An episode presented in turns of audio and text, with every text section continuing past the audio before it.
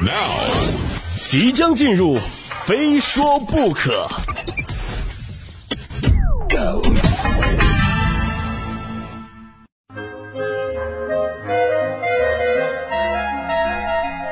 非说不可，我是鹏飞。其实说起最近的朋友圈啊，可能你我都有同款啊，一刷三四屏，人人在露营。没错，说的就是露营。其实说起露营啊，我一直觉得这是一个非常高大上的玩法哈。小的时候看国外的电影，一家人出去露营，就把我羡慕的啊，我也想要，就非拉着我妈带我去公园啊，买了一堆吃的，没有帐篷无所谓，哎，我就在太阳底下我硬晒哈，我要露营。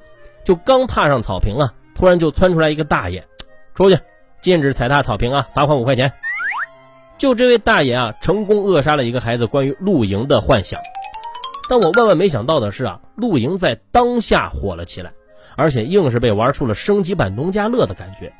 就是刷刷微博朋友圈啊，你会发现全国不少地方，哎，一到节假日，帐篷就开始扎堆儿了。最出圈的一个基地，那应该是西安的杜邑遗址公园就上次这么热闹啊，估计还得追溯到汉朝。想来也合理，上至不能亲子游的八零后啊，下到不能剧本杀的零零后啊，都憋着一口想疯玩的气儿。于是呢，草坪上露营火了，不管天南海北，仿佛一夜之间呢，是草坪先动的手，就自己长出了帐篷、桌椅和野餐垫。哈哈，哦对啊，还有户外厕所，就据说里面是个折叠马桶啊，不要问我怎么使，我也想问问他们几个。时间回溯到五一放假前啊，有朋友就跟我说啊，这二零二二已经过去快一半了，就咱们还居然没有团建过一次，就怎么可以这样呢？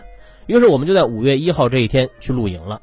我们从网上找到了一个露营热门地点，就这次经验呢，我可以很负责任的告诉大家，不要去网上搜热门露营地，就网上的不靠谱啊，否则你将收获一张人山人海的下饺子体验卡。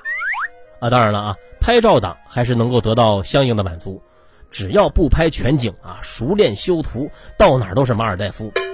但可惜了，肉身体验的厕所排队和一身臭汗，这是不能批的。还有露营间隙和朋友玩飞盘导致脚骨折的痛苦，更是无法言表的。有人说了啊，露营是伴着虫鸣入睡，被鸟声叫醒。就这里告诉大家哈，因为帐篷的隔音效果它约等于零，所以说啊。实际上就是听着四面鼾声，睁眼到天明，就得亏啊，还没到盛夏，就再过一阵子啊，蚊子大军嗡嗡驾到，那可真的是虽困必诛了。所以也要提醒大家啊，如果不是刻意追求所谓的盛夏蝉鸣，或者说是什么冬夜山雪啊，一定要选择舒适的天气出行，就不然你会一边汗如雨下的知天幕找蚊香，一边质问自己，就家里的空调它不香吗？说起露营了，我参与的都只是极简版的露营，啊，用到的设备呢都是啊能多敷衍有多敷衍。别人撑起个大帐篷，我们就是打个遮阳伞；别人折叠桌，我们就是铺个瑜伽垫；别人折叠椅，我们就是席地而坐。啊，别问为什么，问就是便宜。至于那些更讲究的，还要带上什么冰桶、灯串、卡式炉、咖啡壶、充气沙发、花束、花瓶的哈，我们连想都不敢想。众所周知啊，对大多数尝鲜的朋友来说，一年露营两三次的频率已经很高了啊。等到节假日一过，供不应求的露营好物们又将面临被闲置的命运，在二手市场上等待询价。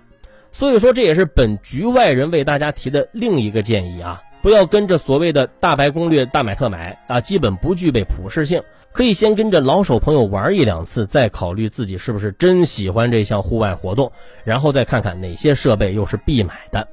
就真的啊，与其买这些装备，那不如多准备几副麻将和扑克牌呢。说起来啊，这两天也是又看到不少批评的文章，言语间呢把这次露营热定性为年轻人的又一次跟风之举啊，或是消费陷阱、智商税，奉劝人们不要过分追求网红形式感。但说句心里话啊，就这么做有多大问题吗？哎，我觉得还好吧，只要带走所有垃圾，不造成环境污染就行，对吧？毕竟很多地方的室内娱乐停了，室外一些场地呢也都限制性的开放了，大伙儿是真没地方可去啊。